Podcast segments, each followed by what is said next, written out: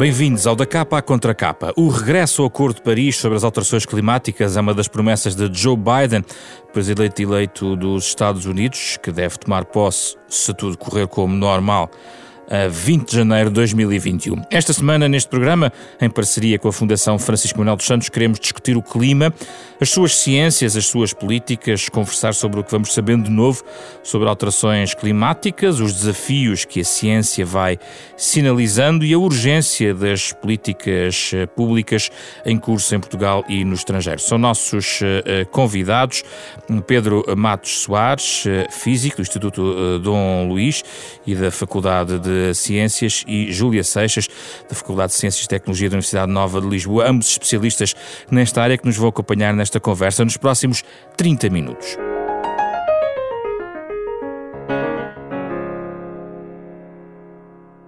Obrigado, Júlio, obrigado, Pedro, pela vossa disponibilidade nesta conversa virtual. Eh, estamos cada um no nosso escritório para falar eh, e encontramos aqui para falar um pouco sobre alterações climáticas. Pedro, comece por si. Este, e é inevitável começar pela pandemia. Muitas pessoas têm questionado, eh, e é a altura certa para, com um cientista, colocar esta questão, têm questionado se a pandemia fez bem ou não ao processo de, alteração, de combate às alterações uh, climáticas. Vimos, de facto, um, ehm, sinais nos primeiros tempos de confinamento, por exemplo, em Portugal, de uma melhoria de qualidade do ar, mas ao cabo destes meses todos, com observação, e não só em Portugal, eventualmente, o que é que podemos dizer sobre o impacto da pandemia nesta matéria? Olá, bom dia, José Pedro. Olá aos ouvintes da Rádio Renascença, olá, Júlia, olá a todos os ouvintes. É, é, difícil fazer um balanço para já do impacto da, da pandemia nas alterações climáticas. Uh, porém, eu penso que, uh, uma vez que ainda estamos neste contexto tão complicado para a sociedade, uh, não devemos retirar, digamos assim, um impacto positivo, superficial de alguns aspectos da pandemia em termos ambientais. O, o que me parece é que temos algumas lições temos algumas ilações a tirar da pandemia do ponto de vista da articulação da nossa sociedade, que, uh, que, nos, que, nos, que, que, acabou por uh, focar do ponto de vista da, da, qualidade do ar, da qualidade do ruído nas nossas cidades, Obviamente, como houve menos atividade económica, tivemos menos emissões de gases de estufa, mas não tivemos menores concentrações de gases de estufa na atmosfera, e aí há uma, há, temos que ter, ter cuidado, porque as emissões, as concentrações na atmosfera continuaram a subir, continuaram a subir, mas a um passo mais lento, digamos assim, do que, é que era o chamado business as usual, do, do que temos tido nos últimos anos. Uh, desse ponto de vista, eu acho que devemos olhar uh, com cuidado para os efeitos, eu não diria efeitos, mas ilações positivas e negativas. Antes disso, continuaram a subir porquê, Pedro? Então, porque toda a sociedade continua a funcionar. Claro que é um modo, um, num registro mais, uh, menos intenso do ponto de vista do que são as fontes emissoras de gases de estufa, é? nomeadamente uh, a indústria e, e, a mobilidade, porque as pessoas moveram-se menos, mas nós tivemos uh, ainda assim uma grande percentagem do setor produtivo e energético, que é o nosso principal contribuinte para as emissões de CO2, de, de dióxido de carbono, e, e nós tivemos a consumir energia, não é? E desse ponto de vista, nós continuamos a emitir. Se nós continuamos a emitir, temos uma concentração uh, que, que é crescente de gases de estufa na atmosfera. Porquê? Porque, por exemplo, o dióxido de carbono tem um tempo de residência na atmosfera de muitas décadas, se não de mais de uma centena de anos. Por isso, do ponto de vista do sinal climático, eh, nós não temos aí boas notícias a retirar. Eh, até lhe digo, por exemplo, que em relação ao ano de, de presente, 2020, nós estamos, eh, infelizmente, a caminhar para o ano mais quente de sempre. Ou seja, o último, o último recorde que foi estabelecido foi 2016, em que tivemos o recorde da temperatura média global, e ainda não chegámos ao fim do ano, mas para já as séries de 2020 apontam-nos que este poderá bater o recorde da temperatura média global de 2016. Isto uh, para mais num ano em que não temos o chamado fenómeno del Ninho que tivemos em 2016, que, que normalmente uh, tem uh, relacionado as temperaturas mais elevadas e, em termos e, médios. E eu queria ouvi-lo um pouquinho mais à frente que explicasse aos nossos ouvintes a questão não só do El Ninho, mas o que está a acontecer no Laninha. Exatamente. já vamos à frente. Júlia, como é que é possível explicar às pessoas que nós parámos, as sociedades confinaram e, no entanto, apesar de tudo, as emissões e o ano vai ser extremamente quente, vai terminar certamente assim. Bom dia, obrigado, bom dia a todos que nos ouvem. Um, vamos lá ver, nós estamos a falar de dois sistemas diferentes. Um sistema é o sistema económico, uh, nossas, que contém as nossas atividades humanas, uh, tudo o que nós fazemos e nós uh, temos muitas atividades de transporte, de alimentação, uh, fábricas que funcionam, etc. Este conjunto de atividades humanas uh, consome energia, como o Pedro já referiu, e emite gases com efeito de estufa, CO2 em maior, como mais importante. Aquilo que nós verificamos do ano 2020, e já há artigos publicados sobre isso, foi uh, uma, uh, até durante o primeiro semestre de 2020, portanto até final de junho, uma redução destas emissões globais de 8,8%, quando comparado com o ano anterior. O que é que isto significa? Significa que nós, de facto, paramos muitas das nossas atividades e, consequentemente, não consumimos energia e não houve libertação de CO2. E, portanto, nesse aspecto, aqui, uh, o que aconteceu na economia global foi, de facto, uma redução das emissões. Mas coisa distinta é o sistema climático, como o Pedro uh, referiu. Portanto, não houve, uma redução de 8,8%, portanto, uh, não foi uma, uma quantidade importante, mas mesmo assim inferior a 10%, e, portanto, continuou a haver emissões, obviamente, para a atmosfera, com impacto no, no, no sistema climático, como já foi explicado. Portanto, eu penso vai, que é relativamente que, fácil de perceber. Hum. O que está em linha com aquela ideia segundo a qual nem os nossos esforços aparentemente mais eh, vincados para reduzir emissões nos corrigem completamente das trajetórias de médio e longo prazo que temos que cumprir, não é? Uh, essa ideia é um bocadinho. É preciso cuidado uh, com essa ideia. Aquilo que aconteceu este ano, e está a acontecer, não é? está a acontecer, nós estamos com, outra vez com medidas de confinamento não total, mas bastante mas parcial e bastante importantes, uh, são medidas muito conjunturais. E, portanto, são medidas que têm impacto, que foram pensadas para um objetivo concreto, que nada tem a ver com alterações climáticas, e, portanto, em certa medida, nós depois, durante o verão, uh, desconfinamos, fomos até ao Algarve, uh, fomos mais a restaurantes, fomos, fizemos uma vida um pouco mais igual àquela antes da pandemia e, portanto, as emissões tornaram a subir, como é evidente. Quando nós estamos a pensar no tema das alterações climáticas e, em particular, nas emissões e aquilo que o Acordo de Paris contempla, que é a neutralidade carbónica em meados deste século, não podemos pensar em medidas conjunturais.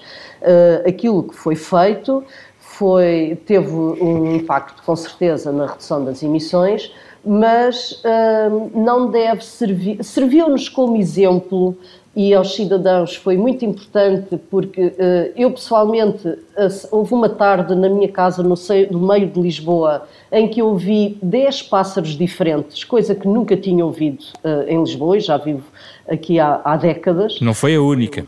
Exatamente, portanto foi interessante dessa perspectiva e apenas dessa perspectiva, penso eu, para as pessoas experienciarem uma qualidade ambiente, eh, uma qualidade daquilo que nos rodeia diferente e que nós nunca tínhamos experienciado.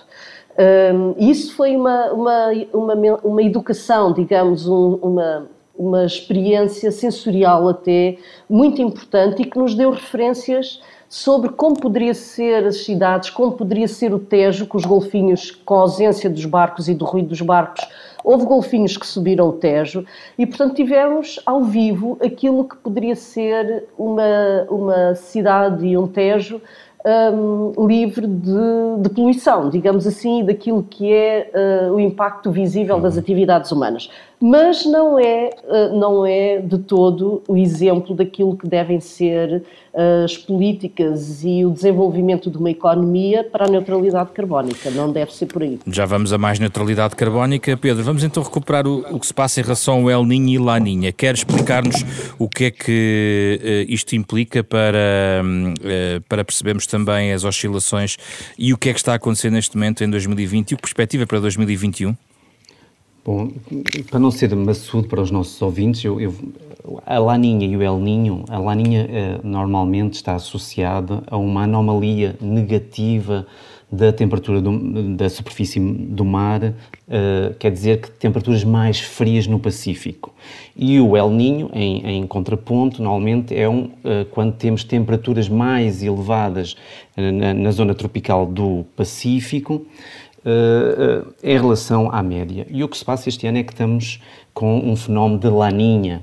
E associado a este fenómeno da laninha, temos um conjunto de fenomenologia que é global e que, eh, por exemplo, isto estamos neste processo agora, mas que tem a ver com padrões de precipitação, tanto no Pacífico como no Índico, digamos, anómalos. A, a minha referência ao e à Laninha é que como quando temos El Ninho, temos temperaturas mais elevadas na superfície do mar, do, do, Oceano Pacífico, normalmente temos temperaturas mais elevadas em termos globais. E este ano, uh, uh, de, uma certa forma estranha, ou mostrando até, enfatizando o nosso sinal de aquecimento global, temos um fenómeno de um ano muito quente, ou seja, quase a bater o recorde, apesar de não termos essas tais uh, temperaturas do oceano uh, no Pacífico muito elevadas como temos em El Niño. Mas vamos ter Laninha até tem, o, temos, lá, temos, temos Laninha até 2021, pelo menos, não é? O primeiro trimestre, eventualmente. Sim, exatamente, exatamente. Claro que uh, do ponto de vista do balanço, quando temos Laninha, nós temos todo um balanço sobre o Pacífico, do ponto de vista da evaporação e da, e da digamos, da alimentação, da, da, da, da convecção tropical muito diferente. Pronto, mas eu, eu, acho que não, que não, talvez não fosse bom sermos demasiado técnicos nesse aspecto. Sim. E se o José Pedro me permitisse, eu gostava de voltar um bocadinho atrás e também, porque eu, eu acho que a, a Júlia disse uma coisa muito importante. Força. Que é o seguinte, eu, não, eu de modo nenhum acho que devemos, uh, digamos, fazer uma, uma digamos, uma, um, um, pisar de que a pandemia trouxe-nos coisas positivas. Eu acho que a pandemia trouxe-nos coisas muito negativas. Uhum. E, e, e, também, claro que do ponto de vista do que foi a pressão sobre os ecossistemas, sobre as, cidades, sobre as cidades, sobre a qualidade do ar, sobre a qualidade acústica das cidades, Ora, obviamente que o impacto foi uh, de uma cidade muito mais uh, aprazível, não é? Não, não, se pode dizer o contrário, não é? Mas nós não podemos viver, não é? Por isso, uh, não temos que ter isso em conta. Claro que como a Júlia enfatizou muito bem, eu gostava muito de, de, termos esta consciência, porque eu acho que isso é educação ambiental. O que nós vimos é que podíamos ter cidades diferentes. Nós devíamos ter uma concepção de mobilidade e de de poluição e de geração de ruído nas nossas cidades e de pressão sobre o que são o nosso ecossistema urbano muito diferente, porque se nós tivéssemos uma, uma mobilidade e, uh, muito diferente e nós teríamos uma qualidade nas cidades, uma qualidade do ambiente das cidades muito melhor e que era, em, em, de certa medida, parecido com o que tivemos durante o, o confinamento de, de, da primavera e que agora também provavelmente vamos viver. Do ponto de vista negativo, há pouco, ainda pegando a sua primeira pergunta, ah. repare, há muitas consequências negativas da pandemia, não é? Porque imagine a quantidade de, de, de financiamento público e privado que vai ser canalizado para resolver este problema económico dramático das nossas sociedades, não é? De repente, nós vamos ter uma capacidade de financiar a economia e de tentar ajudar a economia, as pessoas que estão a sofrer com a pandemia, que poderia ser parcialmente utilizado para fazer face às alterações climáticas. Eu, uhum. eu gostava de... E, sim, sim, sim, diga, Pedro. E só para terminar esta ideia. E depois há a questão que é uh, as crises normalmente acentuam problemas geopolíticos que uh, também não nos ajudam a ter acordos internacionais que possam fazer face às alterações climáticas. Nem este sinalizar de regresso americano, Pedro? Não, isso aí é a ótima notícia que tivemos. Peço desculpa pela, pela parcialidade, mas não, não pode ser de outro modo. Uh, se se confirmar, é? se se confirmar, eu penso que se vai confirmar, vamos ver as peripécias uh, judiciais e outras de, de, do presidente Trump, mas Biden foi de facto, a eleição de Biden é uma excelente notícia para o mundo. Porquê? Porque Biden tem um alinhamento do ponto de vista político da ação climática uh, com a Europa, não é? E de facto a Europa, nesse sentido, é um, é, é, é um continente que é pioneiro, uh, ainda que tardiamente, uh, a fazer face a este problema das alterações climáticas, não é? Biden tem um, um conjunto de compromissos eleitorais que são todos eles, ou muitos deles, que são de facto determinantes como exemplo para o mundo e sendo a principal economia do mundo ainda a rivalizar com a chinesa, não é? Ele deu muitos sinais de que quer voltar ao Acordo de Paris e isso é, é, fundamental, apesar do Acordo de Paris ainda ter muitos compromissos que são, que são, digamos, titubeantes e que não são suficientes para mantermos, digamos, o estado do sistema climático uh, numa situação que não seja uh, drástica para o mundo, ele, ele é favorável a, acaba, a, acabar os subsídios sobre os combustíveis fósseis. Isso é muito importante num país como os Estados Unidos. Ele, ele não quer acabar, por exemplo, com o fracking, mas diz que não vai permitir novas licenças não vai permitir novas, uh, novos, novas uh, explorações petrolíferas offshore, uh, ele quer acabar com o carvão, prometeu investir uma quantidade de dinheiro muitíssimo importante na ação climática e muito importante quer de facto fazer uma transição para as energias renováveis hum. que é também determinante. É? Deixa-me ouvir agora a Júlia. Júlia, e no meio disto tudo, Júlia, a China anunciou neutralidade carbónica para 2060. É verdade. E nós é não verdade. tomámos muita nota disso. Pois, uh, mas sim, uh, há muitos países neste momento já com uh, objetivos contemplados ou como peças de política, que é o caso português. Portanto, já vamos a Portugal. Exato. Ou então mesmo sob a força de lei. e há vários países que já anunciaram e submeteram até nas Nações Unidas esta, esta estratégia de longo prazo.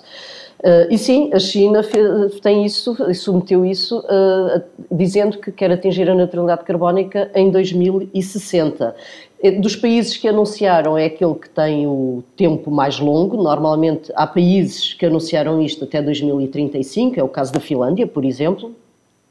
Penso que o Uruguai até disse, até afirmou que quer até 2030, mas a esmagadora maioria dos países anda em torno dos 2000, atingir a neutralidade carbónica nos próximos 30 anos, 2050. A China, de facto, vai até 2060. E, e isso é uma boa notícia também. Uh, e nós, quando olhamos para, quando pensamos na estabilização do sistema climático, não temos outra alternativa que não seja reduzir emissões, acabar com as emissões de gases com efeito estufa que uh, são emitidas uh, de uma maneira geral pelos vários setores da economia, portanto, é, é, é um problema que é transversal a toda a economia.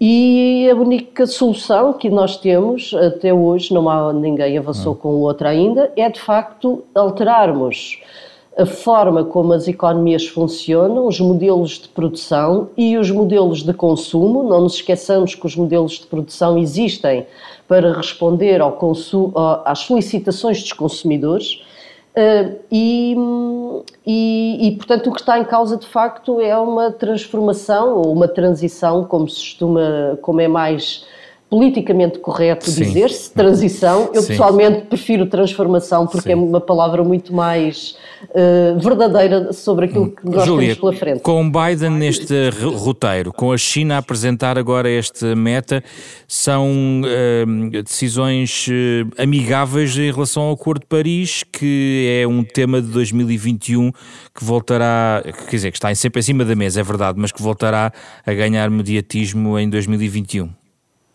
Eh, sem dúvida alguma, sim. Mas é suficiente? Uh, vamos lá ver. Estes, estes processos uh, políticos, portanto, no, no, quadro multilateral das Nações Unidas, são processos que a história tem-nos mostrado muito longos. A Conferência das Partes das Nações Unidas já, já há 25 ou 27 anos que existe e, e, e mostra-nos que são alcançadas passos muito pequeninos de cada vez. No entanto, elas são muito importantes para duas ou três coisas. Primeiro, de facto, para se pôr, para haver uma pressão, para se construir coletivamente uma pressão política mundial, e o Acordo de Paris não é mais do que isso, para conduzir a economia mundial para um determinado caminho, que é o caminho da, da neutralidade carbónica. É evidente que faz muitíssima diferença, quer dizer, e quando há, há, há três ou quatro dias, ou, uh, formalmente os Estados Unidos saíram do Acordo de Paris, é evidente que se se, se se, eh, perspectivasse uma renovação da presidência do Sr. Trump, eu consideraria isso uma, uma desgraça. A palavra, a palavra certa é mesmo uma desgraça, porque os Estados Unidos são um bloco económico e social muitíssimo importante no mundo. Uh, são uh, para muita, muitos países e muitos cidadãos uma espécie de guia, de guidance para, para muita política e, e portanto isso seria de facto muito, muito mau, teria consequências muito negativas. Uh, e eu estou convencida que o combate às alterações climáticas ia sofrer um revés bastante significativo. Agora, com a vitória do, do, Biden, e eu também estou um pouco como o Pedro, quer dizer, uh, um europeu de facto vê estas peripécias, isto que se passa nos Estados Unidos como peripécias, mas isto é um termo muito simpático, peripécias. Uhum. Uhum. Eu, de facto, é mesmo um, um grande embarrassment, como disse o Sr. Biden uh, ainda anteontem. E, mas, mas, quer dizer, do ponto de vista daquilo que é o quadro mundial e multilateral de combate às alterações climáticas, porque não há outro para se combater as alterações climáticas, é de facto muitíssimo importante e muito positivo, pelas razões todas que o Pedro já enunciou. Vamos recuperar, Pedro, a, a dinâmica europeia e portuguesa. Recomendaria alguma alteração no padrão que neste, neste momento está a ser seguido do ponto de vista europeu e português, ou seja, há prioridades estabelecidas, há um plano de recuperação económica que passa pelo um Green Deal uh, europeu. Portugal tem claramente também as suas metas definidas. Está tudo bem no caminho certo ou recomendaria um arranjo num ou noutro ponto? Bom, eu, eu, eu gostaria de, em primeiro lugar, dizer em relação a isso o seguinte: eu acho que a Europa está no caminho certo, mas tem que, eh, digamos, fazer um ato de contrição. E a Júlia referiu implicitamente aqui a questão do consumo. Eh, eu acho que a Europa só pode verdadeiramente liderar este processo e, e espero que os Estados Unidos acompanhem depois com a presidência de Biden eh, fazendo uma contabilização, um balanço das emissões de gases de estufa através do consumo. Porquê?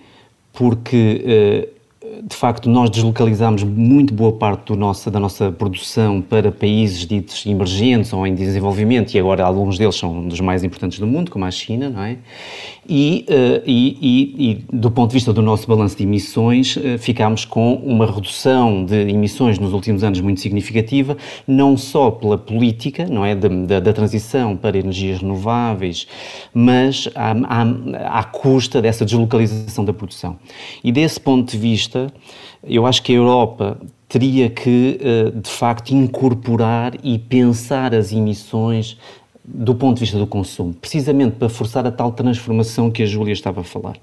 E depois, para termos acordos comerciais mais responsáveis do ponto de vista da ação climática. Eu acho que isto era muito, era muito digamos, importante, como uma, uma, uma, é, é uma exigência que nós temos que fazer aos nossos políticos.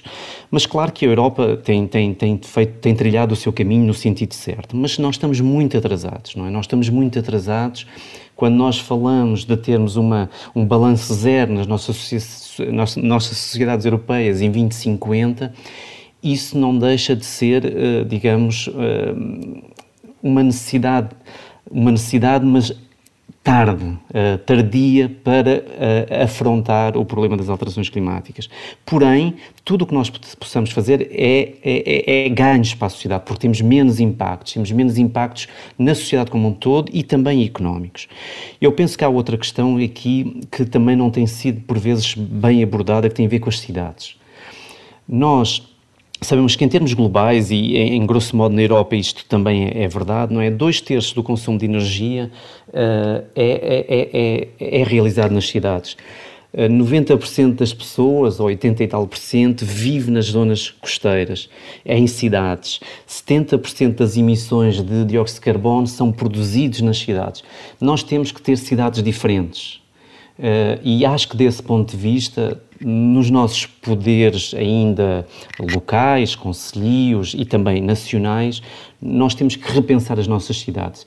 E, e aí podemos fazer aqui uma, um, um curto-circuito com como começámos a conversa, não é? Que é estas ilações positivas que a pandemia nos podia trazer do ponto de vista da mobilidade, da nossa necessidade de mobilidade, eu não estou a defender uma cidade estática, mas estou a defender uma sociedade que tenha uma mobilidade consciente do que, do, do que necessita. E, por outro lado, nós temos que ter uma, uma, uma política de habitação, isto pode parecer-vos estranho, mas nós temos que ter uma política de habitação diferente. A política de, de, de, habitação é fundamental para combater as alterações climáticas nas cidades. Porquê? Porque nós não podemos ter as pessoas a viver a 40, 50, 60 quilómetros de onde trabalham.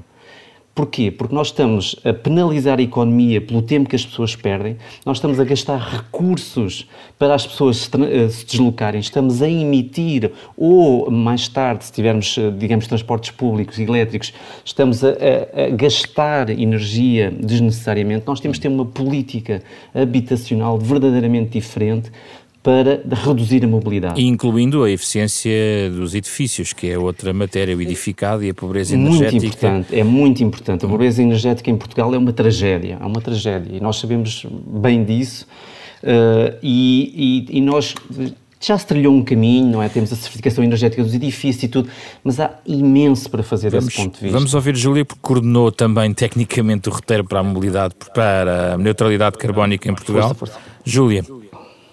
Sim. Sobre, sobre este tópico, sobre o que podemos arranjar, retocar, nesse, por exemplo, nesse roteiro? Uh, bom, eh, eh, pela intervenção que o Pedro fez, uh, nós de repente, como vê, estamos a falar de, de edifícios, estamos a falar de políticas de habitação, estamos a falar de mobilidade, Uh, e podemos continuar, se quiser, falamos na alimentação, que é também uma das fontes uh, uh, importantes de gases com efeito de estufa. Podemos falar da indústria têxtil e de tudo, toda, em termos globais, é considerado também uma das mais emissoras. E, portanto, o que nós temos, que, o, o, que fica muito visível é que é aquilo que, e que está em cima da mesa e que é preciso começar a falar nestas palavras, é uma transformação sistémica da economia.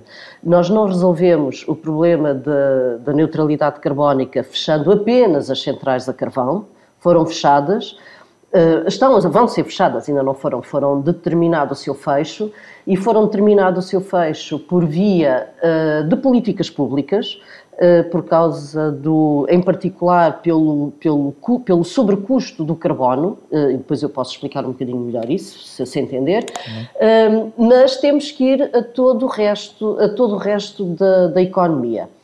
E, portanto, vamos lá ver. Sim, uh, o roteiro foi feito já há dois anos, quando, quando, ele, quando ele se iniciou, e foi feito segundo uma, uma metodologia, digamos, na altura decidida, conjuntamente com o Ministério do Ambiente, e que é a metodologia mais tradicional e mais convencional para se entender como é que podemos fazer prospectivamente uh, as emissões, como é que podemos prospectivamente equacionar a evolução de um sistema económico. Mantém-se válida?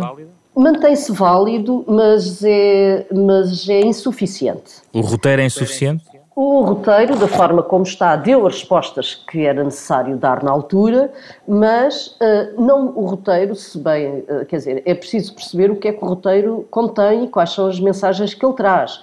O roteiro é um estudo técnico de base que depois foi transformado numa visão de política, e foi adotado, não foi transformado, foi adotado numa visão de política, e que aquilo que o roteiro tem e, e preparou e apresentou foi um conjunto de análises bastante, bastante abrangente e com o envolvimento de muitos agentes da economia, que mostrou que era possível e como é que seria possível, de uma perspectiva técnica e tecnológica, atingir a neutralidade carbónica em 2050.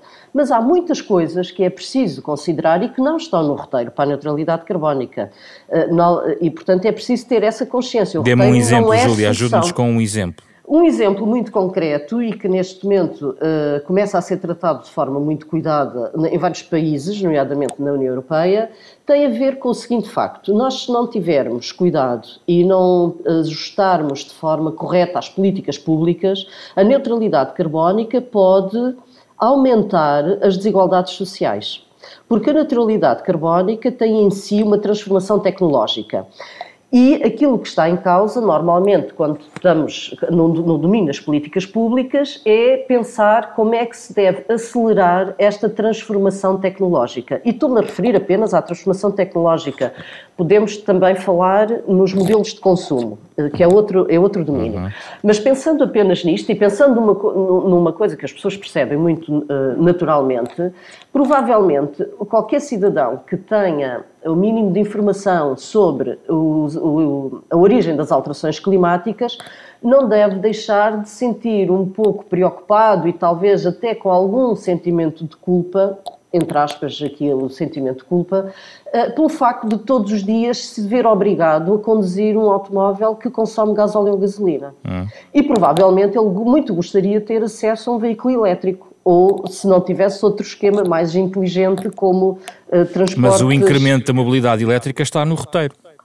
Pois claro que está, mas quem é que tem acesso à mobilidade elétrica atualmente? Então a ferramenta são políticas, a ferramenta para responder a essa inquietação que a Júlia está a levantar são é, uma, é, uma, é uma bateria de políticas económicas, não é? De, exatamente, políticas fiscais, etc, etc. Portanto, e é esse lado acesso... que acha que pode estar a falhar no roteiro neste, é esse lado do acesso às tecnologias que nos proporcionam uma aceleração uh, à neutralidade carbónica que apenas uh, a classe média média alta tem acesso de forma imediata. Mas não é inevitável a disseminação por natureza de, claro do processo? Claro que sim, claro que sim, claro que sim, mas uh, é isso que eu estou a dizer, quer dizer, mas só apenas algumas, algumas camadas uh, da sociedade têm acesso a este tipo de tecnologias, está a perceber? Sim, e, mas, portanto... mas, mas o que se desenha, por exemplo, na recuperação económica, com essa com a dimensão do ponto de vista estritamente económico e certo. com a discriminação do ambiente uh, já definida em termos europeus e portugueses, não uhum. lhe parece que vai favorecer essa disseminação claro e responder sim. naturalmente a esse desafio? Claro que sim. Eu penso que apesar uh, uh, que, eu penso que a União Europeia e Portugal também Uh, tal como o Pedro também já referiu, está no bom caminho. Aliás, a Lei Europeia do Clima, que está proposta e vai ser discutida agora no, no Conselho Europeu de dezembro, uh, é um instrumento como não existe, penso eu, em nenhuma parte do mundo. E isso, a Lei, a lei Europeia do Clima, e nós em Portugal, alguns partidos já fizeram algumas propostas de lei também, eh, uma lei de bases do clima, é um passo absolutamente essencial e muito seguro para que esta, esta transformação seja mais eh, seja segura e seja rápida. E, portanto, claro que nós estamos a considerar isso. O que eu quero chamar a atenção é que o facto do roteiro ter lá, e foi só essa a minha intenção, uh, dizer como é que se atinge a neutralidade carbónica, falta ainda um, um caminho muito grande que é o desenho das políticas públicas para se atingir aquilo que o roteiro diz que se deve atingir porque o roteiro não tem lá contido políticas públicas. O roteiro tem apenas indicações de como deve ser atingida a neutralidade carbónica. Tá? É essa a nuance que é muito importante. Obrigado, Júlia. Vamos, eh, estamos eh, praticamente a fechar o nosso programa e pedimos sempre sugestões aos nossos convidados. Eh, este é um tema bastante rico e certamente motiva aqui sugestões interessantes. Comece por si, Pedro. José Pedro, não quero decepcionar, mas eu de facto eu acho que a, a, a, ressonância entre a ciência e outras áreas do conhecimento e da cultura é muito importante. E por isso a minha primeira sugestão, e vou dar duas, se me permitir, Força.